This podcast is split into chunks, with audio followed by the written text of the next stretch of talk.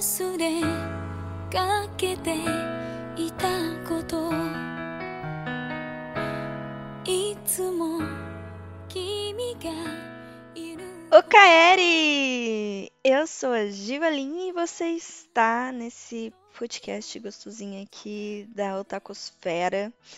Vamos falar aqui, a gente tem falado sobre os meus mangás favoritos, eu tenho dado uma análise volume a volume dos meus mangás favoritos. E essa aqui é a nossa primeira temporada, nossa primeira season. A gente tá abordando, claro, Fruits Basket. Não tinha como ser outro Fruits Basket, uma obra que me acompanha desde os 15 anos e é onde eu sempre encontrei acolhimento. E eu espero que com a minha visão que eu tenho sobre Fruits Basket, o quanto essa obra colaborou na minha vida e de todas as vezes que eu reli, todas as interpretações que eu fui tendo, eu espero que com isso você também encontre aí um pouquinho de acolhimento nesse momento, né, de pandemia que a gente tá vivendo, fique em casa, inclusive, que você também encontre diversão, tá bom?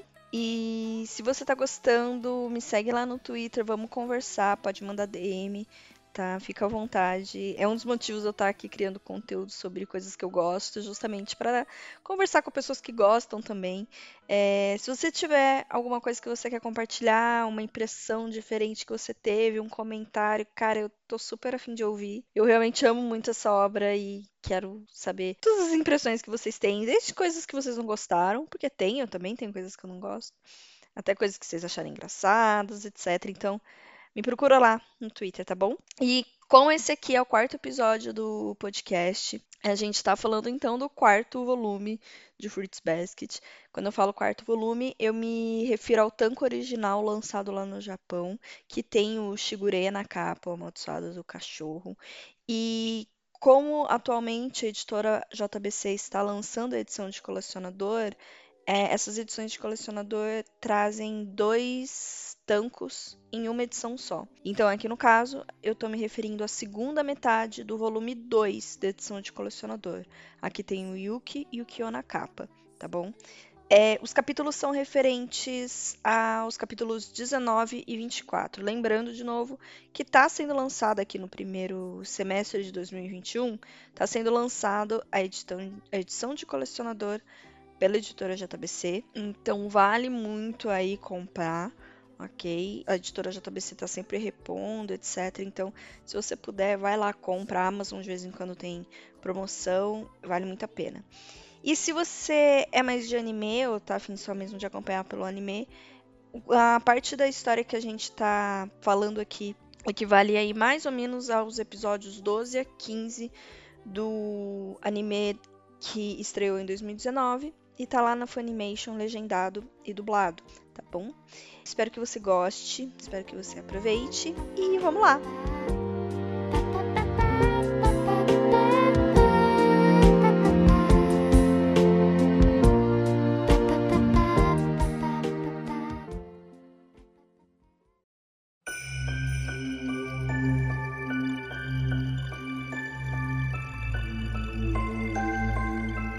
Capítulo 19 aqui no mangá, ele basicamente mostra a entrada do Momiji e do Hatsuharu pro colégio onde Kyo, Yuki e Toru estudam, né?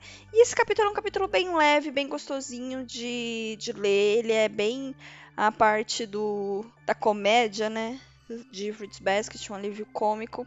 É legal é, sentir esse alívio chegando na história, esse alívio cômico, do ponto de vista de quem já terminou, porque a gente sabe que até esse ponto Tá, do ponto de vista de quem terminou a história. Aliás, lembrando que esse podcast não é spoiler free, a gente fala sim do final da história. Quando você termina a história, você entende que, poxa, todo mundo teve um passado muito pesado, principalmente Yuki, Toru, Kyo, etc. E reler e ver esse episódio aqui, onde eles se divertem juntos, onde eles estão abrindo um espaço para uma amizade bonita, é um negócio que realmente alivia a alma, né?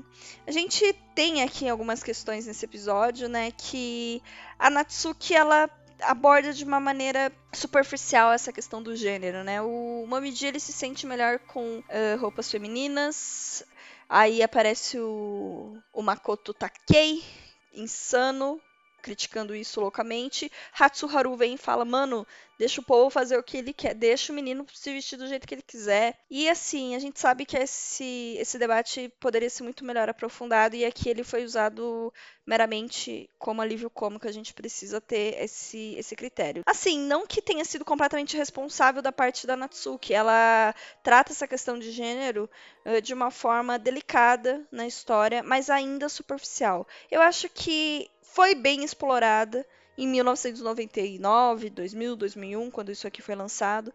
Uh, era uma coisa muito encoberta de estereótipos, né? Então ela acabou conseguindo trazer um pouquinho à luz esse pensamento, mas ainda, comparando a 2021, é superficial. E não considero, assim, responsável por causa da, da data mesmo. Ela fez o que ela pôde, mas é bom a gente ter essa consciência, tá bom? Dito isso, assim, é muito engraçado, né? Não dá, não dá pra negar. É muito engraçada a participação do Hatsuharu. Hatsuharu, muito obrigada por trazer esses momentos de alívio, mostrando ali o pentelho pro Makoto. Ai, genial. Muito bom. Essa parte muito divertida. E assim, ela é um, um pequeno alívio pro que está por vir, né? Porque afinal o episódio, o capítulo termina com a aparição do patriarca Akito. Acho que agora a gente. Todo mundo já sabe, né? Não é o patriarca, é a patriarca, a matriarca, a matriarca Akito, e trazendo aqui um pouquinho a alusão aos tempos atuais, quão sintomático não é o uso da palavra patriarca, né? Você silenciou uma mulher e chamou ela de patriarca né? Então, o quanto isso não é sintomático na sociedade machista japonesa e global também, né? Mas é, é interessante a gente analisar isso. Enfim, a Akito aparece aqui para fazer o que ela gosta de fazer nesse momento da vida dela, que é causar o caos ao seu redor, né? Que é conhecer a Toru, uh, conseguiu impactar o Yuki de um jeito assim que a gente não tem noção. Eu gosto muito de revisitar esse capítulo porque a gente tem já os elementos que a gente descobre mais tarde da história da Kito. Então a gente tem aqui o fio da caixa que fechava a, ca a caixa que a Kito tinha, que ela recebeu do pai dela. A gente tem o pincel na parede, né? É... Eu acho que se eu fosse bem, bem chato, acho que só faltou uma coisa aqui, faltou um pássaro morto, né? Porque a gente sabe que foi quando aconteceu o fim da maldição de Kureno que a, que a Kita pirou na batata de vez, né? Bom, e na verdade isso aqui mostra. É, é uma apresentação do antagonismo da Akito perante o Yuki. Né? Olha a cara de mais puro terror que ele tem no rosto. E a Toru percebe isso, afasta e faz uma coisa que não é nada característico dela. Eu gosto que nesse capítulo a Natsuki desenhou a Toru com a fita que o Yuki deu para ela lá quando eles estavam no White Day. Enfim, a gente tem essa apresentação da Kito totalmente debochada, totalmente nem aí, querendo trazer o caos, debochando completamente da Toru, sem que a Toru sequer percebesse. Ela cruza, a Kito cruza olhares com o Kyo, que tá 100% putaço. Aliás, falando no Kyo, no final do capítulo passado, quando o Momiji e o Hatsuharu avisam que a Kito tá na escola, o Kyo, na hora, aqui no mangá, olha pro Yuki. Ele já vira a cabeça assim e o Yuki tá com uma cara de pânico quando ele sabe que a Kito tá na escola. Então a gente vê que tem mais camadas esse relacionamento do Yuki. E essas camadas estão começando a derreter justamente agora. Então, esse olhar, esse olhar, esse quadro que Natsuki Takai dedicou para mostrar o olhar de Kyo para o Yuki não é à toa. O Kyo está, ele sabe o impacto que a Kito tem no Yuki e ele quer saber o que está acontecendo ali. Se ele tá preocupado ou o que for, não se sabe, mas ele sabe que tem alguma coisa acontecendo no Yuki e ele precisa olhar no Yuki para saber o que é isso. Então tem alguma coisa ali entre os dois, esse relacionamento dos dois. Enfim, avançando aqui, Akito olhando para Kyo, Kyo 100% putaço. A gente sabe também que Kyo e Akito têm uma, uma relação bastante abusiva, né? A Toru tá bastante confusa com a figura de Akito, né? O que, que é isso? Que, que acontece, o que, que é esse sentimento que ele causa no Yuki, né? Só que assim, ela para e percebe que isso não é o mais importante, que a razão pelo qual a Kito é do jeito que é, ou porque tem algum desafeto pela Toru, não interessa, e ela percebe, cara, preciso animar o Yuki. Porque ela olha, o Yuki tá tremendo, o Yuki tá fechado em si mesmo, ele tá com o braço cruzado, né, se protegendo, fechado. Então ela traz ele aqui de volta para realidade, para uma realidade em que ele finalmente é acolhido. E ele percebe isso durante o jogo de badminton, né? Um lugar que ele podia chamar de lar, um local onde todos pudessem sorrir, aquele eu que as pessoas nunca abandonarão, um lugar de ternura, uma pessoa amável. Enfim, encontrei. E é isso que o Hattori tá falando aqui junto com o Shigure, né? Porque o Shigure conta o quão debochada a Kito foi. E o Hattori fala, cara, a Kito pode continuar sendo assim, mas ela tem que entender uma coisa: tem gente que machuca, tem gente que perdoa, que cuida. E essa é a figura da, da Toru. Acho que eu gosto de falar de novo aqui do, do aspecto utópico que, essa, que isso traz, né? Sim, existem pessoas que machucam, não, nem sempre tem pessoas que cuidam. Cuide de você mesmo. Se cerque de pessoas boas, mas não dependa dessas pessoas para cuidar de si mesmo. Inclusive, isso a gente vai ter abordado um pouquinho junto com a Arin, né? E eu gosto do final desse episódio, desse capítulo, porque a Toru fala, né? Basta estarmos juntos para esse medo ir embora. Juntos podemos mandá-lo para além das estrelas. É isso, né? Fruits Basket é basicamente sobre como se aceitar e como superar as dores usando o poder da amizade.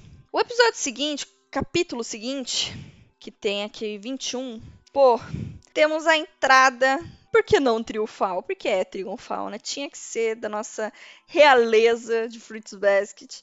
Representante do ano da cobra, Ayami Soma aparece. Uh, eu confesso que assim, o Ayami, ele é um ponto fora da curva na história. E eu tenho um tanto quanto dificuldade de trazê-lo para dentro da curva da história, que é a questão da maldição, né? O Ayami é um dos poucos que perante a maldição, e quando eu digo a maldição, eu quero dizer aquele negócio de estar preso a algo que você deve ser, uh, estar preso às ordens de Akito, ele é um dos poucos que não. que não, parece não ser influenciado por isso. Só que, por outro lado, talvez caiba aqui realmente uma reflexão, né?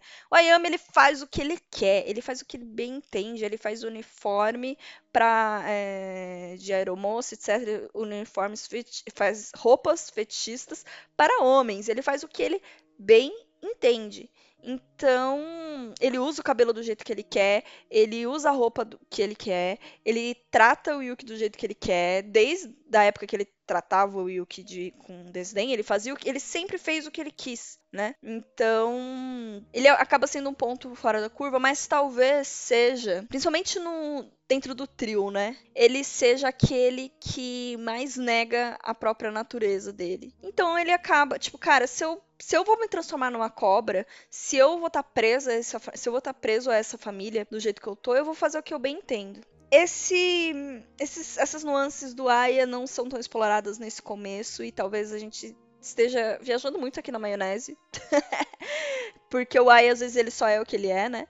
Uh, mas eu gosto de pensar assim, né? Principalmente quando a gente percebe que ele tá arrependido pelo que ele fez com o Yuki, de abrir esse abismo entre ele e o Yuki. E é muito bonita a fala da Toru aqui no restaurante, né? Que ela traz a fala da mãe dela, que é Nunca se esqueça da sua infância. Lembrar de quando aprendeu a andar de bicicleta, de quando levou sua primeira grande bronca. Se pudermos lembrar o que sentimos quando éramos crianças, vamos compreender melhor os mais novos e os nossos filhos. Mesmo que não seja 100%, ao menos poderemos nos aproximar mais deles. É mais divertido pensar assim, não acha? Então, a gente tem essa esse aprendizado aqui pro Ayami, né? Ayami, sossega, seja mais empático, abra um pouco seu mundo pro Yuki entrar nele e pare um pouco para entrar no mundo do Yuki, no ritmo do Yuki, né? Tenta se lembrar quando você era um pirralho, como, como que você trataria, como você agiria, né? Então, é muito bonita realmente essa, esse momento aqui. Uh, um ponto que eu quero falar desse capítulo. O próximo capítulo ainda é a estadia do Ayami, né? Muito engraçado esse começo do Ayami abraçando o Kyo. Meu Deus, o Ayami não vai embora de jeito nenhum. E, o, e isso cansa, né, o Yuki. Ele é um personagem cansativo. Olha essa, essa história gigantesca sobre o cabelo dele. Essa coisa de ir no prostíbulo lá. É mostrando mais uma vez que a Ayami faz o que bem entende. Ao contrário do Yuki, né? Talvez tenha esse ponto. Eu acredito que a aparição do Ayami nesse ponto da história tem mais a ver com a construção do personagem do Yuki do que com a do próprio Ayami, né? E mais uma vez a gente traz aí uma consistência muito grande para a história do Yuki. Porque ele é basicamente o contrário do Yuki. O Yuki segue as regras, ele segue o padrão ele seguiu por muito tempo o padrão da família Soma, ele esteve ali imerso na família Soma, enquanto o Aya vendeu o irmão justamente para não ser parte disso, né? Então, a gente tem essa dualidade de dois personagens que são de aparência tão parecidos, mas de personalidade tão diferente. E a gente acaba entendendo mais do Yuki nesse ponto, né? É, acaba sendo divertido também, não dá para negar. Acho que não é uma questão de drama aqui, não. É... Assim como aquele episódio do Hatsuharu lá mostrando o pentelho pro cara, Bayami age também como um alívio cômico no meio de toda essa maluquice que é a cabeça dele. E aí a gente tem o nosso husband máximo dessa história, que é o Hattori, vindo buscar o Ayami e falar: Cara, vaza, já deu, sai daqui. E essa relação do Ayami com o Hattori faz a Toru lembrar da relação do Kyo e do Yuki, porque Hattori, a Ayami admira Hattori, admira os pontos que Hattori tem e Ayami não tem, né? Eles se admiram nesse ponto. Coisa que o Yuki e o Kyo fazem também.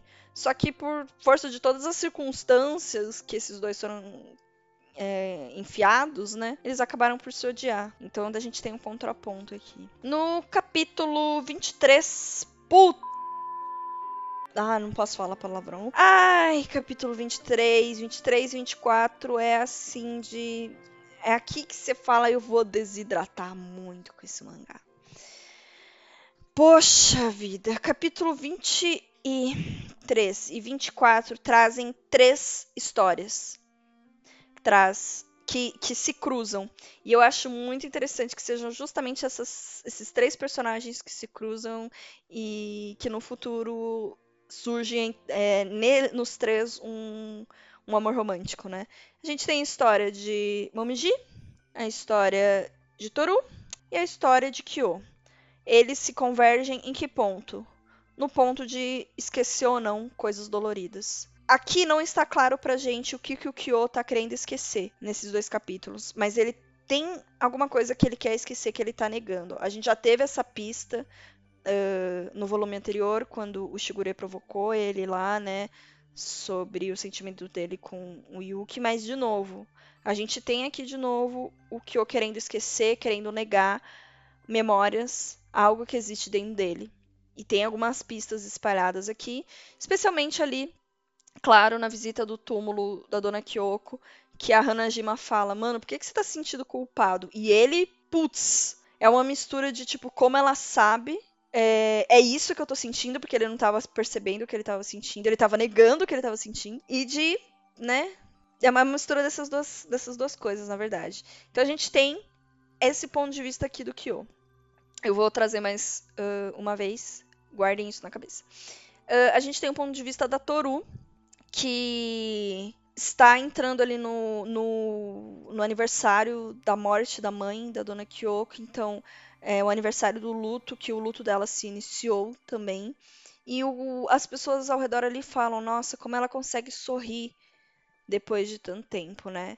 Eu acho que aqui a gente tem duas coisas a Toru, meu Deus, a complexidade do personagem da Toru é, é, é, é, é profunda, porque ela ela acaba se negando esquecer completamente da mãe dela e se apegando nas memórias boas que ela tem da mãe dela.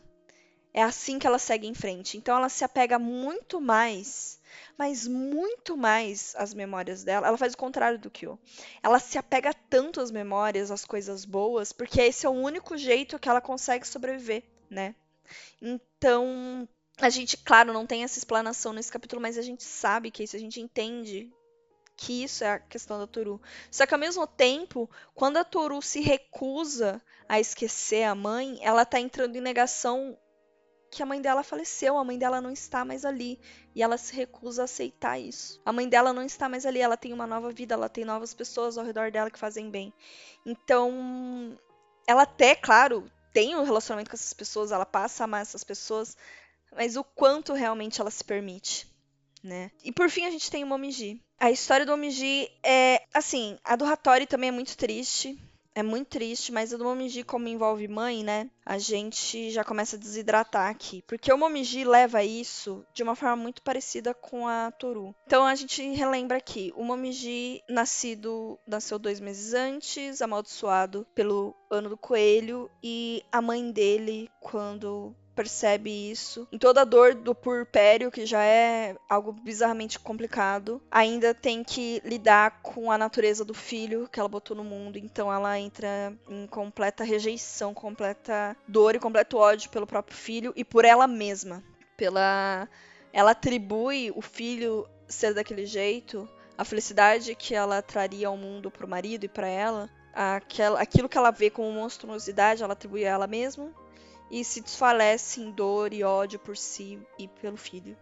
Isso é. Controla para não chorar. Isso é. Isso é muito triste. Não tem nem o que falar. E diante do personagem. Justamente de quem? Do Momiji, que é um personagem 100% alegria, 100% otimismo, 100% completamente pra frente. A gente tem uma história tão triste nessa. E é justamente é justamente essa história triste que faz o Momiji ser essa pessoa tão maravilhosa. Porque ele não quer que as coisas funcionem, aconteçam que nem aconteceu com a mãe dele. Ele não quer esquecer, né? Então eu vou ler aqui o que ele fala, que para mim é realmente uma das mais bonitas de toda é uma das falas mais bonitas de todos os 23 volumes. Vamos vamos ler aqui. Sei que precisa ser assim. Tenho que viver carregando essas lembranças, sejam elas memórias tristes ou aquelas que me machucam. Todas elas, mesmo as lembranças que eu gostaria de esquecer. Se eu conseguir levá-las comigo, e se eu me esforçar sempre, um dia eu vou ser forte o bastante para superá-las. Eu acredito nisso. Eu quero acreditar nisso. Não existem lembranças que devam ser esquecidas, nenhuma mesmo. Por isso, eu não queria aquilo, eu não queria que ela me esquecesse, eu queria que ela lutasse. Mas isso aí já é egoísmo da minha parte. E assim, é isso. O ele acredita que não tem nada que deva ser esquecido. Nenhuma dor, nenhuma alegria, nada. Porque são essas coisas que compõem a gente, que compõem quem nós somos e principalmente é quando a gente aprende a lidar com essas coisas, quando a gente aprende a superar essas coisas, que a gente consegue ser uma pessoa melhor, né? O quanto o Kyo tá fugindo das próprias memórias, da própria culpa, e o quanto a Toru tá fugindo do seu próprio luto, né? De uma maneira bastante contraditória, inclusive. Né? Então, são pontos realmente bastante relevantes para a história como um todo. E eu gosto de pensar que esses dois capítulos cruzam esses três personagens, porque a gente sabe, como eu falei, que no final Toru e Kyo se tornam um casal e que em algum ponto da história o Momiji se vê apaixonado pela Toru também, né? Então é interessante a Natsuki ter convergido os três aqui nesses dois capítulos. Uh, e para finalizar, a gente tem aqui o Kyo. Aliás, a gente tem o Yuki encontrando o boné. E o, Yu, o Kyo pedindo desculpa aqui na Toru. E olhando para ela com uma ternura enorme, né? Então, como será que converge o menino do boné, Yuki Kyo e Toru? Esses sentimentos que estão se acelerando essa flor que está nascendo no peito, essa pequenininha flor, como que o nascimento dessa flor não influencia no desenvolvimento do, do Yuki, na relação dele com ele mesmo, com o irmão dele, e como isso não influencia a relação do Kyo com todos os sentimentos enfurnados dele de culpa, medo e solidão e etc. E a própria Toru. A, a, toda, toda a questão da Toru é tratada com, com nuances assim que a gente a gente acha que é normal. O, o Aya fala isso, né? Ah, ela põe os outros acima de si mesma.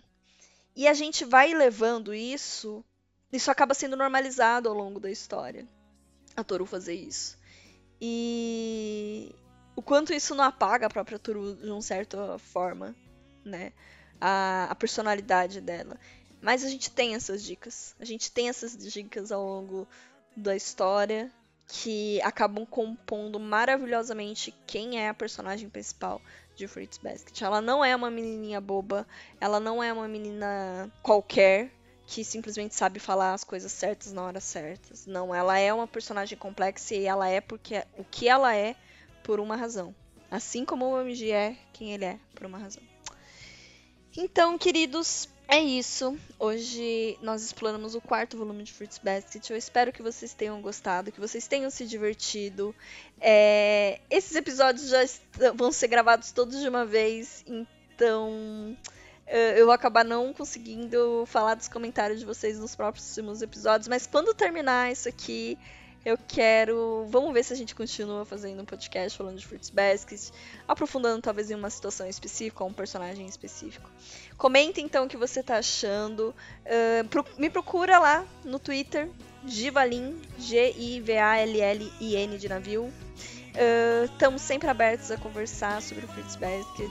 O que você precisar, estamos aí. Vamos fazer essa comunidade de amantes de Fruits Basket que encontraram algum tipo de acolhimento nessa história. Muito obrigada e até o próximo programa!